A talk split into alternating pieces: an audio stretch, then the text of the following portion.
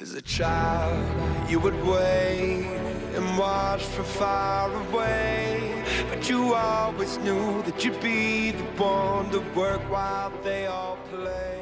Oi, galera, bem-vindos a mais um PG Quarter. PG Quarter esse que é para falar sobre o final de semana dos jogos da lower bracket e da upper bracket que rolaram no final de semana quentíssimo, já com meio de campo para ser definido com relação à chegada dos times à final. Para comentar comigo, Agnaldo, que hoje está um pouquinho dodói, vai falar um pouquinho menos. Agnaldo, como é que você tá? Tudo bem? E aí, Jane, e aí, e aí pessoal? Estamos é, levando aqui, mas nada que dê, para dar um, jei um jeito, né? Esse final de semana aí foi um final de semana de jogos muito legais, então mu muita coisa legal aí para comentar. É verdade. A gente começa com o Sabadão, que foi os jogos da Lower Bracket, jogo importantíssimo entre Red e Liberty. Essa série, ela começou já apresentando mudanças. O Gigo voltou a jogar no top, então o Betão voltou para o banco. E a Red, desde o começo da partida, já me parecia estar tá muito mais relaxada, muito mais tranquila do que a Liberty apesar da Liberty ter essa marra de silêncio e trabalho e não vamos gritar e tal, eu esperava que eles estivessem mostrando um pouco mais de animação, mas eu senti o Matsu um pouco tenso, o Oz um pouco tenso, o Desame estava de boa, o Chiari também estava tranquilo, o Crashel também parecia tranquilo, mas a Red estava animada. Tava naquele gás que a gente sabe que quando eles demonstram esse tipo de postura é porque o dia vai ser bom e foi realmente muito bom. Esse primeiro jogo, ele foi bem intenso. O draft ele já começou bem acelerado. A Red sabia muito bem o que queria, a Liberty também. Então, para o top, a gente teve Nar para o Gigo, é, Viego para Aegis, Vitor para o Gravitar, Jeans para o Titã e Leona para o Jojo. Do lado da Liberty, a gente teve Graves pro Chiari, Lee Sin pro Desames, o Zillian do, do Crashel de novo, Zaya pro Matsu e Nautilus pro Woz. Fiquei muito feliz porque o Crashel apostou de novo no Zillian. Foi um pick que mostrou muita versatilidade dele, como ele consegue jogar bem para o time, e ele trouxe essa proposta de novo. Quer dizer, o jogo seria voltado para o Matsu novamente. O jogo começou bem acelerado, porque a Red já fez o primeiro drag aos 6 minutos. E eu fiquei um pouco receosa, porque achei que eles iam ficar de novo naquele foco absoluto em só fazer drag a partida inteira. Mas não foi bem isso, eles focaram os objetivos de uma forma geral. Tanto que quando a, a Liberty foi fazer o arauto, a Red contestou e ainda conseguiu pegar o buff. E, e logo em seguida, a Liberty tentou descontar isso numa luta no top. E essa luta parecia que ia dar muito bom para Red, mas aí todo mundo chegou da Liberty, conseguiu contestar e o Desames foi que se deu bem nessa, porque ele conseguiu de cara um triple kill. Então, tipo, o Crashel chegou, fez total diferença, usou a ult dele, conseguiu dar move speed, enfim, stun, foi, foi muito bonita a luta de uma forma geral. E eu gostei bastante, tanto da proatividade da Liberty como da Red também, porque eles estavam reagindo às coisas da Liberty, mas ao mesmo tempo não estavam caindo no jogo da Liberty. Então foi um combate muito interessante de se ver. É, nesse primeiro jogo é, deu para ver um pouco da cara da, da, da, Liberty que eles já tinham tido na série contra a Miners, né? Que mostraram uma preparação muito, muito, muito boa. Eles vieram com esse draft pronto, esse Zillion na mão do Crashel. Caiu como uma, uma luva e eles sabiam muito bem o que eles tinham que fazer. E esse primeiro jogo, assisti ele, eu tive um sinal meio de, de alerta, assim. Eu senti a Liberty meio. Ainda que a Red tivesse seus momentos, o, o, o Titã principalmente não arredava o pé, mas a Liberty, ela, ela tava sei lá, eu, eu senti eles um pouco mais confortáveis no, no jogo, e aí eu já pensei, hum, se a Red for ficar acomodada e de, deixar a Liberty jogar o, o, jogo deles, essa série vai, vai, vai ser meio curta. Felizmente não, não foi o caso. É, e, e dava medo mesmo. É, você ter falado isso foi bem importante, porque nas lutas sempre parecia que faltava dano para Liberty. É, eles startavam a luta, lutavam e a luta se estendia, mas parecia que nunca tinha dano suficiente para abater a Red de uma vez. E eles não tinham tantos campeões que fossem tanques assim. Tinha uma Leona e um Nar, mas de resto, sei lá, parecia que a Liberty não conseguia emplacar muito dano. E aí sempre parecia que ia dar bom pra Red. O jogo foi tão pegado, tão pegado, tão pegado, que com 23 minutos de partida tava tudo absolutamente empatado. Drag, kill e gold também. O Titã apareceu nessa partida como a gente esperava que aparecesse há muito tempo. Voltou a ser aquele Titã disposto, aquele Titã que chama responsa, aquele Titã que dá cal. Então, é, isso mostrou que, que a Red veio para jogo. A Red realmente estava buscando mas de um, de um jeito assim super, hiper, mega inusitado. A, a Red iniciou uma fight na Liberty, no mid, mas aí a fight acabou se dividindo e aí a Liberty já tinha aberto é, inibidor na base da Red e tudo, e aí já tinha Super Minion na base da Red invadindo o Crastel olhou assim, viu que o pau tava quebrando no mid. Ele se deu age e saiu correndo de Zillian para ajudar os Super Minions a bater no Nexus. E ele deu tipo backdoor de Zillian. Foi a coisa mais surreal que eu esperava que acontecesse nessa reta final do CBLOL.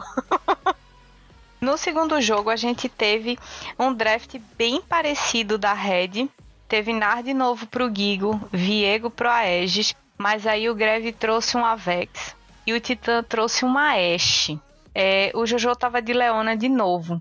Eu fiquei espantada que, que a Red tivesse trazido um Ashe, porque a gente sabe que a campeã ela não tá com tanto dano assim para que, se, que você escolha é, numa, numa situação dessa já de possível eliminação, numa reta final como essa. Você apostar num ADC que não tá no meta, né? Assim, no meta padrãozinho. É, eu achei meio estranho, mas entendi a proposta da Ashe, porque ela consegue traquear muito bem a, o, o jungle inimigo, porque ela solta o falcão e ela consegue saber quais campos ele já fez ou, ou ainda vai fazer. É, e fora isso, ela tem slow na chuva de flecha, no ataque básico, e também ela tem a ult dela que dá CC. Então, fazendo o combo certinho, numa fight, a Red tinha o CC da Leona, com a ult, com a lâmina e com o Q. A Ashe tinha a ult dela, o Slow na chuva. A Vex tem o Fear. Então, para engajar, a Red era 100-0 facilmente. A Liberty tentou se proteger do jeito que deu, trouxe Sion pro Chiari, Lee Sin pro Exames, Oriana pro Crashiel, Zaya pro Matsu e Nautilus pro Oz. Gostei da comp da Liberty de defesa, só não gostei desse Sion top. Apesar dele ter performado bem com o Sion na semana passada, é, não achei que seria uma boa ideia ter um Sion contra tanto CC assim. Eu acho que a Red pensou já que, que ia deixar eles praticamente sem opções assim pro top é, de engage principalmente, né? Então eles trouxeram essa comp de muito CC contra seja lá o que a, a Liberty se propusesse para fazer de engage, eles tinham como responder. Então achei o, o, a estratégia da Red muito boa se funcionasse. E funcionou, porque que dó que eu fiquei do Crastiel. A ult do Titã parecia que tava tipo teleguiada. Onde o, o, o Crashel tava, a ult do Titã tava batendo nele, dando CC, e tinha alguém da Red pra ir lá matar o coitado, cara. Fiquei com dó. É, que nem você falou, a, a Liberty tentou vir com essa comp mais de CC para tentar counterar a iniciação da, da Red, mas não, não, não funcionou. Esse Sion é, dessa vez não se pagou de jeito nenhum, assim. Ele tava bem, bem out no, no, no game e acabou liberando o jogo para pra Red com, conseguir executar a composição deles, né? O, o Tita não tava errando flecha no, no Crashel, não, não tava deixando a Oriana se mexer, que nem você falou. E ele, a Red acabou passeando pelo mapa até o inevitável assim fim, fim do, do jogo, até sem muito sem muito, muita dificuldade. Pois é, o jogo foi muito, muito unilateral, assim. A Red conseguiu muita vantagem no começo de jogo, teve uma luta prolongada lá no top, conseguiu arauto, conseguiu quatro abates, é, e aí o Crastel começou a tomar uns pick-offs, a Red conseguiu soltar o arauto bem para é, focar os objetivos, e aí numa luta no bot que a Liberty resolveu startar, a Red virou muito bem, muito bem. O Gigo já estava bem próximo do Meganar. E quando ele virou Mega, ele, tipo, a, a, deu pra Red de bandeja quatro eliminações. E foi aí que a Red abriu, tipo, 7k de, de gold na frente e 8 kills de vantagem. O placar já tava, tipo, 11 a 3 Pra Liberty era rezar. Rezar que a Red errasse, que eles não errassem mais, que eles vacilassem em algum objetivo para eles conseguirem equiparar o Gold mas não rolou, porque como já falei, é, a flecha do Titã estava muito teleguiada. O Matsu não conseguiu se destacar nessa partida, então pesou para a Liberty isso, porque o Crashel estava com um mago de controle, mas que é mais assistente do que de fato player maker, assim, ele, ele simplesmente fica tentando auxiliar o time, principalmente com o Sion, porque a intenção é botar a, a bola na cabeça do Sion e levar ele lá para ult. Mas o Chiari não conseguiu performar bem, foi praticamente nulo esse pique, ele não conseguiu engage, não conseguiu tancar o suficiente. E ele era tipo uma parede de carne. Ele precisava tancar muito e ele precisava conseguir pelo menos dar um engage eficiente com a ult. E ele não conseguiu. Então, foi praticamente a Liberty jogando 5x4. É, depois do desse comecinho, esse early game que foi surpreendente, assim, a Red não vacilou e não deixou a, a Liberty voltar no jogo de forma nenhuma. Fomos para o jogo 3, estava tudo empatado, uma vitória para cada lado.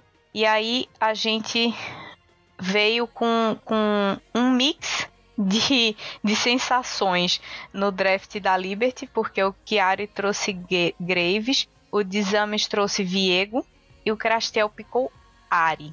Não curti muito, porque não acho que esse tipo de assassino faz muito o perfil do Crastiel. Matsu pegou Jinx e o Oz pegou um TK. O TK do Oz é quentíssimo. Beleza. A Red respondeu com Jace top, Lissin pro Aegis, Vex pro Grevitar novamente, Titã de MF e uh, o Jojo de Leona. Cara, o, o Titã, ele tava muito inspirado. Porque assim, pegou Ashe, pegou MF, uns ADC que tava tipo, escondido lá no mofo da Riot e ele resolveu ressuscitar do nada nessa, nessa série, o que mostrou que ele estava preparado para qualquer situação, né, nessa série. E é, gostei muito da, da intenção da MF, porque a, quando a gente tem um Avex, a intenção é que o ADC consiga dar follow-up na, na play. Então, para um Avex dando fear no meio de todo mundo, é o, o Dream da MF ela conseguiu estar tá nesse momento. Então eles tinham um setup muito legal, se eles conseguissem organizar. E a Liberty não ia ter muito como responder, tirando o TK do, do Oz para tentar chegar numa backline ou a área do Crastiel de repente. Mas não foi muito o que aconteceu, porque já no comecinho o Aegis pegou o First Blood assim lá no top, bem legal. E a gente sabe que o Lee Sin dele é problemático quando tá à frente, né? E ele fez questão de, de se fortalecer. Os dois times ficaram focando muito, muito, muito top.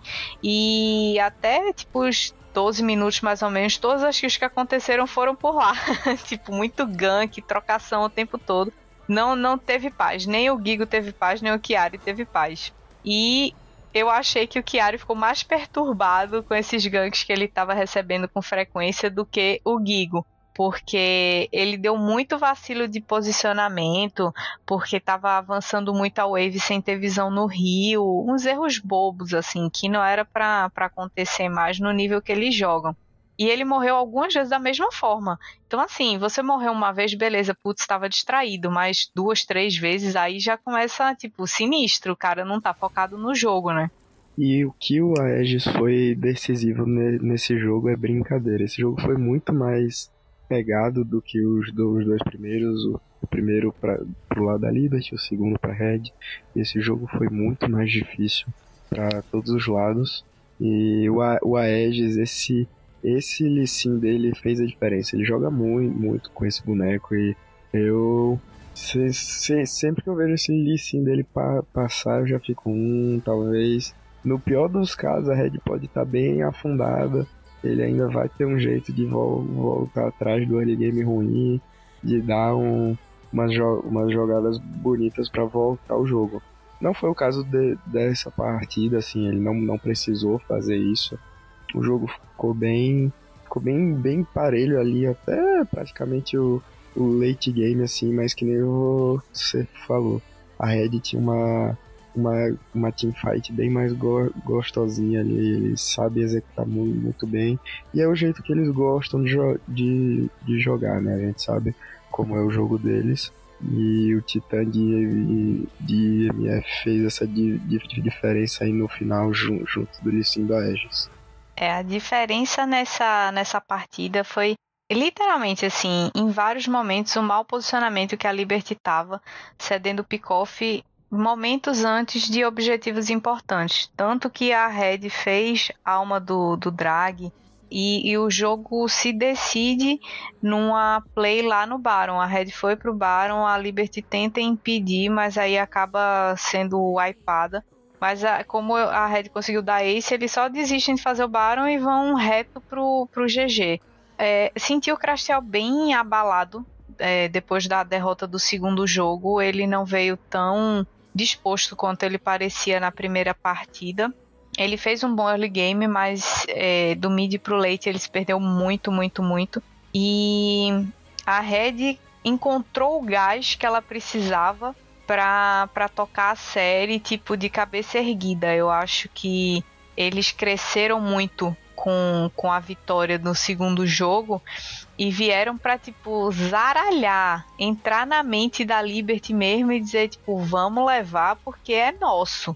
Mas a quarta partida ela foi extremamente surpreendente.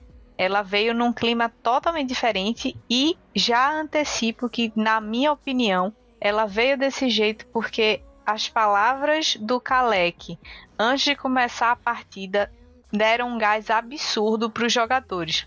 Eu acho que o discurso motivacional que ele fez, tipo, não vacila, vamos para frente, mas o jogo é nosso, vamos decidir, grita aí, não deixa, não deixa se abater, se morrer não fica triste, tipo, botou a galera para cima, botou a galera para frente e falou: "Se tiver que flechar para matar, flecha. Não importa, eu quero que vocês sejam agressivos".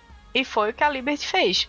Foi um jogo tão unilateral, tão ridiculamente bem executado que eu não consigo entender como é que a Liberty perdeu os jogos anteriores, porque parecia um outro time, cara.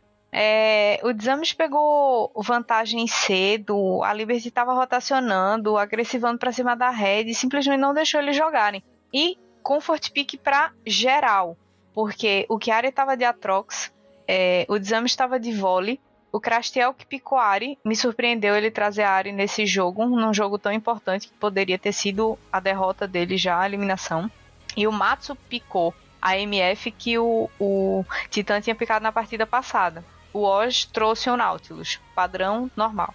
O Gigo veio de Nar, pra variar, acho que já dava pra pedir música no Fantástico. O Aegis de Lissin, o Gravidade Vex de novo, só que o Titã tava de Jin e o Jojo tava de Alistar. Eu não gostei da bot lane, não acho que combina tanto assim com a Vex, apesar do, do Jin ter um ult que tem um conceito parecido com a da MF, mas o dano dele é mais lento, então não acho que combina tanto assim com a composição que eles fizeram.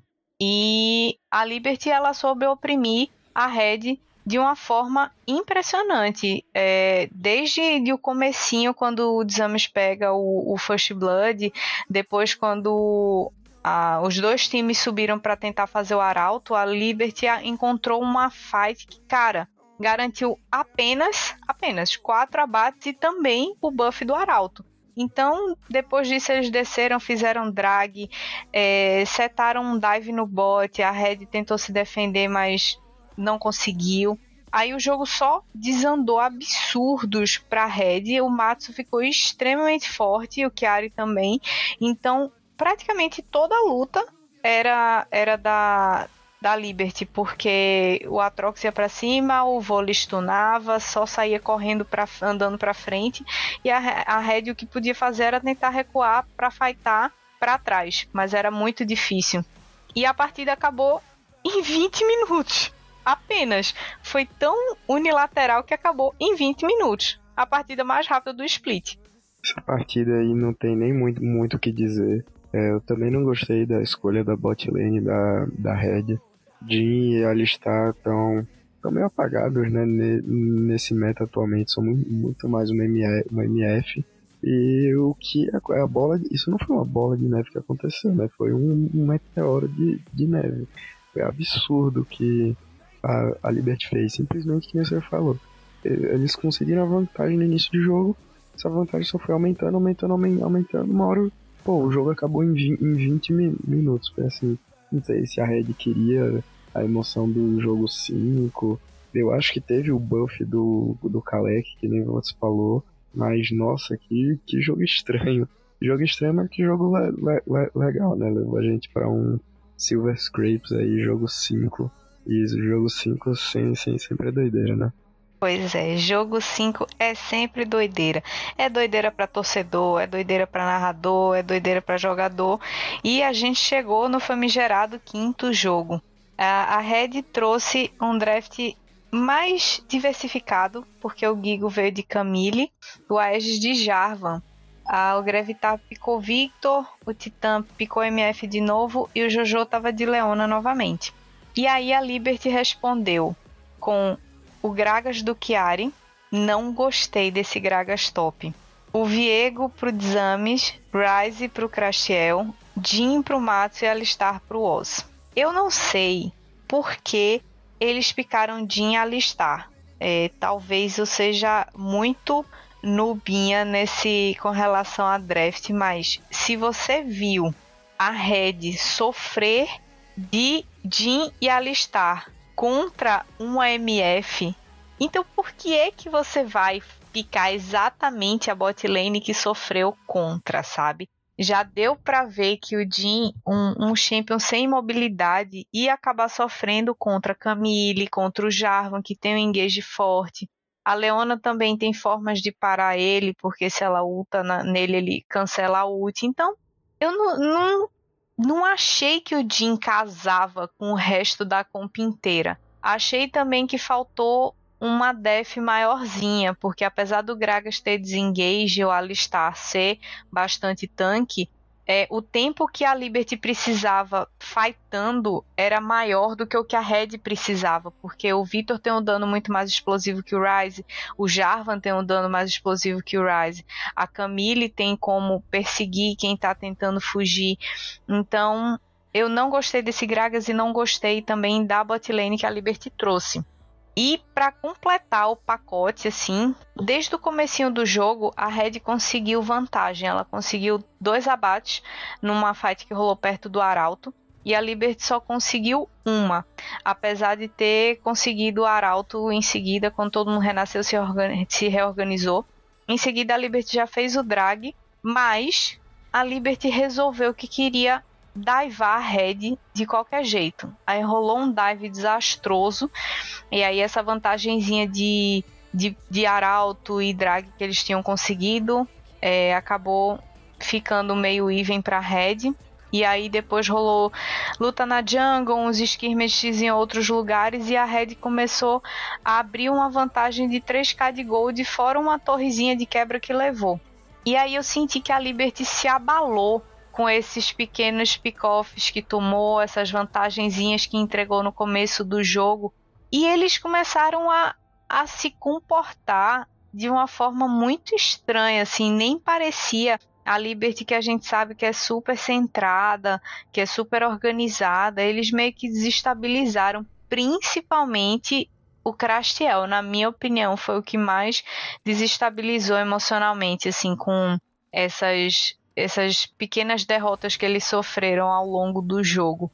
a Liberty errou aquele primeiro, primeiro dive, tentou o segundo, também errou. Fez o terceiro e também errou. Foram três dives péssimos. E a Red já tava tipo zoando da cara deles. Até eu tuitei na hora, gente, para de divar. Claramente vocês não estão conseguindo se organizar para divar essas torres. E aí o aquele menino que jogou na Redemption, que é bem bonzinho, cara. Esqueci o nick dele. Ele, tipo, dois segundos depois estava tweetando a mesma coisa. Então, essa afobação que rolou tirou totalmente qualquer possibilidade que a Liberty poderia ter de reação, principalmente contra o dano avassalador de um Jarvan, um MF e um Vitor. A, a Liberty tentou fazer mais alguma coisa, startando o Barão e tal, mas a Red já estava mais na frente, chegou para contestar, pegou mais abates, ainda roubou o Barão. É, e aí, com esse buff, eles simplesmente andaram para a base da Liberty e em uma luta só eles dão o GG.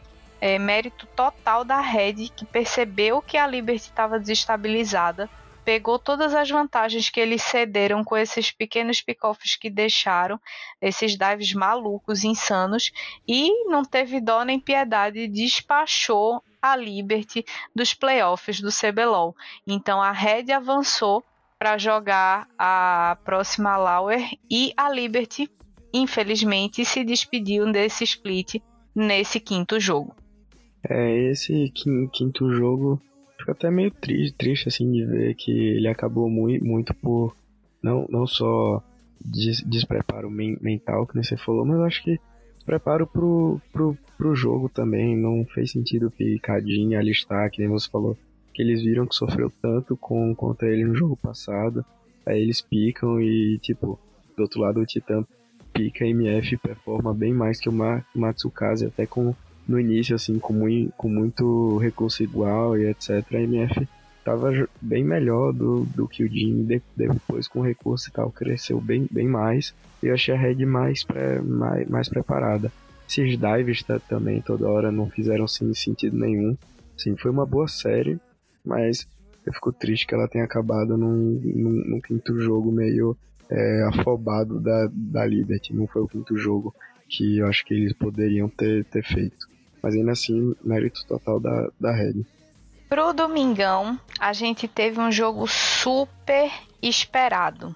Kabum, que tava destruindo em todas as séries que tava jogando, contra PEN, que vem numa escalada absurda, tanto melhorando macro, micro e interação entre os players. Então tava todo mundo na expectativa de como seria esse jogo de Kabum contra PEN. A grande maioria achava que seria muito unilateral pela forma que a Kabum vinha jogando. E como a PEN estava ainda sofrendo alguns deslizes, algumas coisinhas aqui e ali, é, todo mundo imaginava que a Kabum fosse bem predominante e que essa série seria um 3 a 2 suado. Mas, para a surpresa de todos, não foi bem assim. A Kabum começou com um draft é, mais tranquilo, Nar pro Parang, Viego pro Wiz, Rise pro House, Aphelios pro Dzave e Leona pro Escuro. Com, são picks bem confortáveis para todos eles, então bem tranquilo. E a PEN começou já na ousadia e alegria, porque a gente teve Lucian pro Weiser para contestar esse Nar do Parang. Shinzal pro Kaká, Vex pro Dinkas, é, Jinx pro Trigo e Nautilus pro Damage. E eu acho que todo e qualquer Penzete ficou em pânico quando viu que tinha um Lucian top. Primeiro porque a gente não vê um Lucian top desde o ano passado. Segundo que, cara, se o Lucian não consegue pegar vantagem no começo do jogo, era entrega o jogo a taça na mão da Kabum porque acabou, não tinha como reagir. Mas o Kaká focou muito top. O foco dele era dar vantagem para o Weiser para esse Lucian crescer e conseguir destruir nas fights. No comecinho deu uma embolada ali nessa, nesses ganks no top. O First Blood ficou pro Kaká, mas o Parangue abateu ele logo em seguida. É, mas depois que. Abateu o Weiser, aliás. E, mas depois que o Weiser voltou pra lane, ele solou o Parangue. E o Weiser, ele tava muito feliz de solar o Parangue. Era nítida a alegria dele de estar tá disputando contra um coreano que a gente sabe que está performando muito bem é referência dentro do time da Kabum. É, e já adiantando, o foco da PEN foi muito em anular o Parangue, porque eles sabem que ele é muito referência para o resto da Kabum. E apesar da gente já ter falado inúmeras vezes que o Ish também estava jogando muito bem, o House também estava jogando muito bem, todo mundo elogiando a gameplay deles, não só do Parangue, mas nesse jogo deu para entender o quanto que o Parangue é necessário o quanto ele precisa ter vantagem é, para poder se movimentar pelo mapa e ele é a chave, a engrenagem fundamental para dar vantagem para as outras lanes e tranquilidade para todo mundo performar bem. E a PEN entendeu isso e, cara, que early game maravilhoso da PEN. O, o Carioca, ele parecia que tinham cinco cópias dele jogando pelo mapa, um em cada lane, cara, onipresente, bizarro. Acelerou o jogo e garantiu muita vantagem, não só pro Weiser, como para ele próprio e também pra Vex do Dinquedo. O, o Trigo ficou esquecido lá embaixo, tipo, não usaram ele como referência dessa vez, e foi muito legal porque acabou meio que tava querendo focar em destruir a bot lane da PEN enquanto que o Kaká focou em fortalecer o top e tirar o Parangue da jogada. Esse primeiro jogo veio pra, como nem você falou, calar a boca de muita gente. Foi um atropelo total da PEN. Ah, eles realmente não é, reconheceram quem que time é, é a Kabum. Acho que a Kabum também nem, nem se reconheceu, porque assim, o Weiser tava jogando muito, o Carioca tava absurdo, Tava insano que o Carioca tava fa fa fa fazendo nesse mapa. Foi um jogo muito unilateral. A PEN tava assim, com o, o, o controle do jogo desde do, início praticamente. Eles conseguiram todos e todos e todos os, os objetivos e anularam muito, muito, bem o Parangue. Acho que a top lane foi assim, um, um, principal, tava todo mundo de olho na top lane, né, esse embate entre os coreanos. E acabou que o, o, o se sobressaiu, claro. Teve uma focadinha ali do Carioca, do, do time da PEN, mas é estratégia de jogo. Eles queriam anular o Parangue, foi o que eles fizeram e deu certo. Pois é, a vitória foi tão esmagadora que, assim, com 23 minutos, a, a PEN tava com 7k de gold na frente. Foi, foi realmente super, super unilateral. Já para o jogo 2, a PEN já entra com aquela moral, né? A Kabum que a gente via que não estava tão descontraída assim desde o primeiro jogo, desde quando os meninos entraram no stage. É, eles estavam relativamente mais sérios do que estavam na semana passada. Eles trouxeram um draft muito para engage, assim, muito forte também. Eu achei, inclusive, que a PEN foi muito é, displicente de deixar o Parangue picar Kennen e o Is picar Graves. O House trouxe Victor, Dzave Isaiah e Escuro Leona. A PEN confiou de novo muito no Weiser, porque deixou ele picar o Trinda contra um Kennen. Tudo bem que o Trinda tem a fúria imortal dele lá, Ultimate, mas ele não consegue empurrar um Kennen, ele não consegue parar um Kennen. E a gente sabe que o foco do Kennen não seria num contra Indamé, seria os alvos fáceis, como por exemplo a Jinx do Trigo. Mas o Kaká picou vole e o Dinquedo picou Ari, para desespero dos Penzetes, apesar dele ter jogado melhorzinho com ela nas últimas, nos últimos jogos, mas ainda assim é sempre um risco. E o Damage estava de Nautilus. É, repetindo, assim, eu, eu realmente não gostei da PEN ter deixado esse Kennen pro Parangue, porque a gente sabe que é um boneco que mesmo que, tá, que esteja atrás pode estar tá 0,5. Se ele entrar lutando, ele vai matar alguém, ou vai deixar a pessoa parada pro resto do time vir e matar.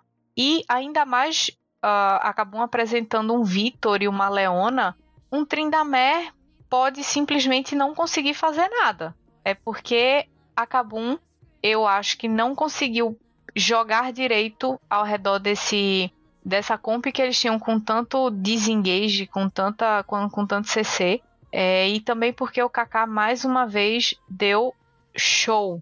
O First Blood foi inclusive para ele, que ele deu um predict absurdo no flash que o Parang ia dar com a tempestade de raios e aí conseguiu abater o, o Parang. E ele morou no top, mais uma vez dando vantagem pro Trindamer do Weiser.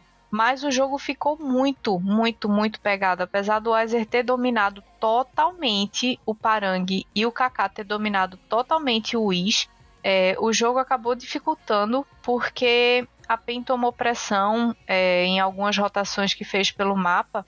E como eu disse, assim, o Trind ele, ele precisa splitar na side e ele não é 100% eficaz nas lutas se ele for parado. E a Kabum focou exatamente em fazer isso. Eu fiquei assim, meio receosa, porque a PEN começou a guivar algumas coisas e a Capum conseguiu fazer dois arautos e dois drags, e a PEN não tinha nenhum arauto, só tinha feito um drag. Mas as lutas é, que a PEN estava tava executando eram muito melhores do que a Kabum, que as da Kabum. Então, dava para ver com, com clareza como a PEN estava muito mais organizada no timing das skills, em como entrar, em como sair, como salvar os, os companheiros para não deixar ninguém morrer, do que a Kabum, que tinha muito mais ferramentas para isso do que a PEN, então não soube executar como deveria essa comp. E eu acho que o jogo só não foi mais rápido exatamente pelo que eu pontuei, que foi deixar esse Kennen para o Parang passar não pode deixar esse Kennen do, do Parang passar, mesmo que você tenha assim um baita plano com, contra ele, que nem a Pentinha, que era simplesmente anular ele, não deixar ele, ele, ele jogar. E realmente não deixou, assim, o Parang saiu 0-9 do, do jogo, mas não pode, é, acho que nem se arriscar, assim, você tá numa série que vale a, a ida pra, pra final, assim, e esse jogo acabou se estendendo, acho até que muito mais do que ele deveria, sim, justamente por é, ter acabado fo focando muito nesse Kennen do Parang e deixado outras lanes um pouco mais, mais, mais livres, assim. O Easy, que é o jungle, tava rodando mais, o Dzave de, de Shire conseguiu dar uma cre crescida. E quem sabe em algum mundo eles conseguissem virar esse jogo. Mas acho bem difícil, que a PEN tava bem na, bem na frente o jogo todo. E acabou que é, toda essa rotação do, do Trinda com o vôlei, etc., deu muito bom, bom para eles. Eles conseguiram abrir um 2-0 na, na série. E um jogo bem mais. É, bem mais pegado do, do que o primeiro, mas que, mo que mostra que eles vieram muito bem preparados para essa série, né? 2-0 que dá muita moral, né? Principalmente pra PEN que adora uma farpinha, adora levantar e dar uns gritinhos e tal. É, e aí a gente foi pro jogo 3, esperando uma reação da Kabum, esperando aquela reviravolta que sempre acontece no terceiro jogo.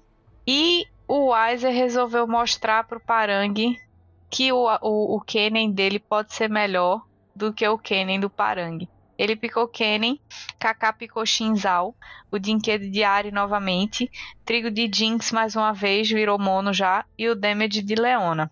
O Parang picou Nar, o Is trouxe Noki, achei um pique muito interessante, bastante inteligente. O House estava de Syndra, o Dzeve de Aphelios e o Escuro estava de Nautilus.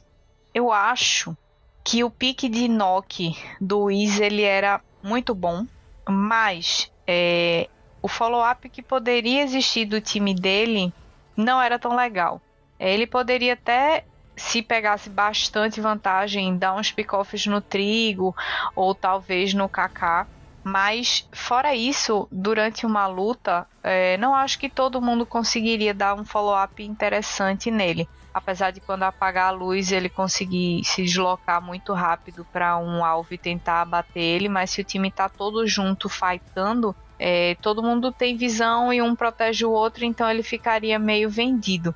Isso aconteceu em umas duas fights mas ele pegou, o Wish pegou vantagem no começo do jogo e eu achei que a PEN ia se, se complicar bastante com isso, porque os farms do jungle do caso do Kaká, o, o Dinquedo e o Trigo, eles estavam bem atrás. Então a Cabum estava farmando melhor, estava conseguindo imprimir muito mais pressão.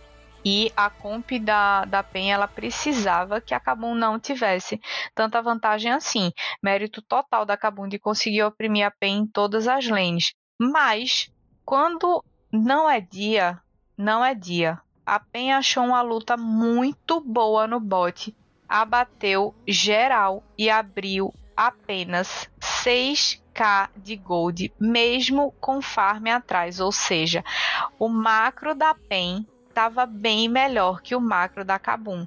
E fora isso, eles conseguiram fechar com essa fight 10 abates a mais que a Kabum. Então a Kabum estava tendo dificuldade de finalizar os campeões. Dava dano, mas parecia que não era o suficiente e não era de fato. Tanto que não conseguiu tantos abates assim. A PEN demorou a fazer o primeiro drag, mas depois disso eles começaram a focar ainda mais nesse tipo de objetivo, setar todo o mapa para fazer Baron em seguida.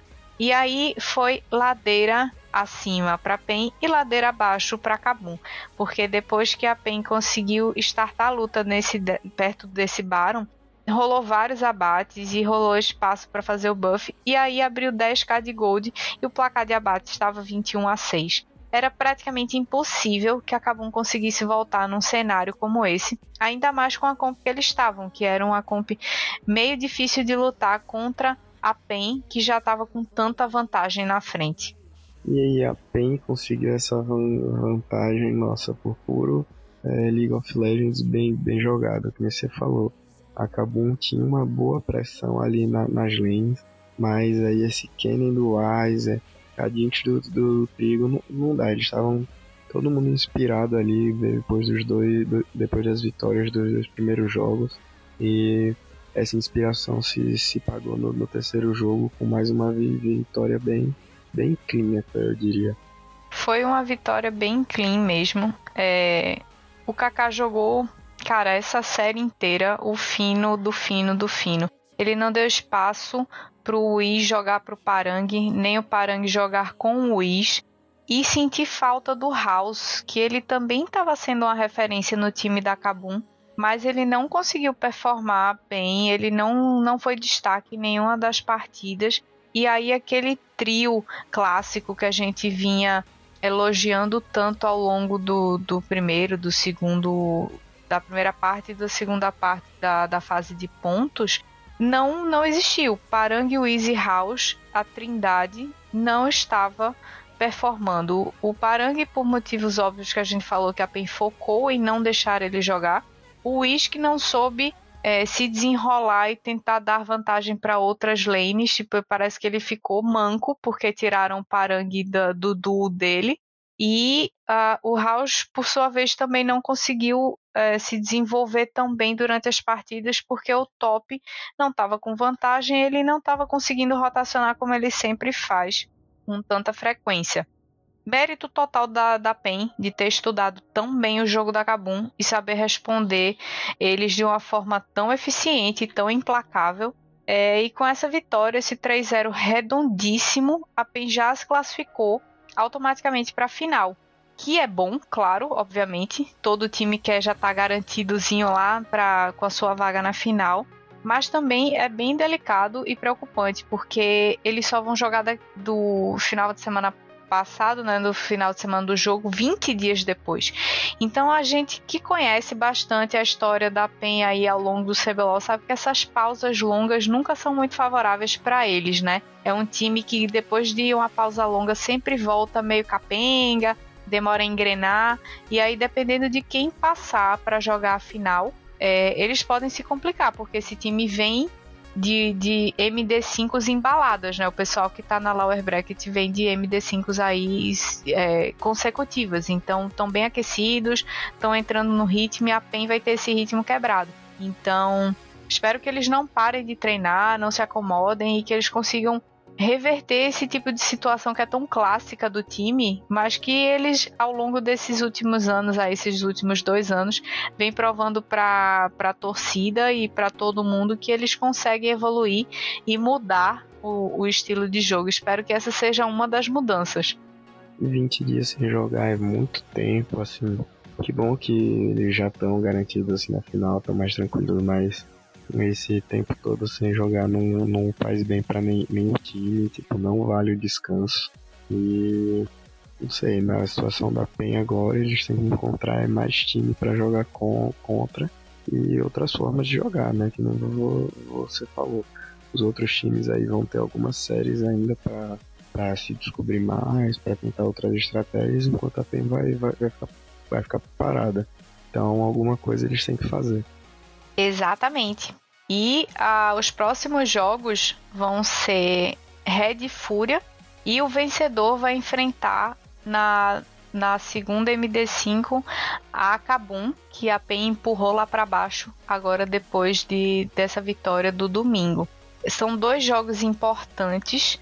É, os times eles precisam provar que eles realmente melhoraram os seus pontos negativos nesse tempo que eles tiveram, porque a Fúria teve um final de semana de intervalo, é, a Kabum não teve esse descanso, mas como estava lá em cima no top, vem observando os outros times, claro. E a Red vem nesse embalo aí que se eles estiverem com a mesma vibe que eles estavam nesse sabadão, cara, vai ser um time que vai ser difícil de bater. Não sei se a Fúria vai vir super Fúria ou vai ser só um gatinho assustado, mas se o Titã estiver gritando tanto que ele estava gritando e o Ranger não tiver voz para responder, eu acredito que a Red não só pode vencer a Fúria, como também pode dar muito trabalho para Kabum. E aí seria muito louco ter uma final PEN e Red. Eu acho que seria muito louco. E eu, eu acredito que provavelmente vai ser ou vai ser PEN Red ou vai ser PEN e Kabum. Então é isso, galera. Espero que vocês tenham gostado da nossa análise desse final de semana muito, muito especial. É, ainda tem alguns jogos aí pela frente e vamos ficar na expectativa de como é que esses times vão performar. Não esqueçam de acompanhar todo o conteúdo que rola lá no Puxadinho. São textos incríveis, tem outros podcasts também. Tudo que tá rolando nesse mundo geek para deixar você super antenado e super por dentro. É, compartilha com seus amigos também. Continua ouvindo a gente, compartilhando também o nosso conteúdo aí com a sua galera que joga LOL ou que é admirador desse tipo de esporte. Obrigada, Guinaldo, pela companhia, puxadinho por sempre tá dando essa oportunidade pra gente. Um beijão e até a próxima. Valeu, Jana. Valeu, puxadinho. É isso, pessoal. Tamo junto. Até a próxima semana. Valeu.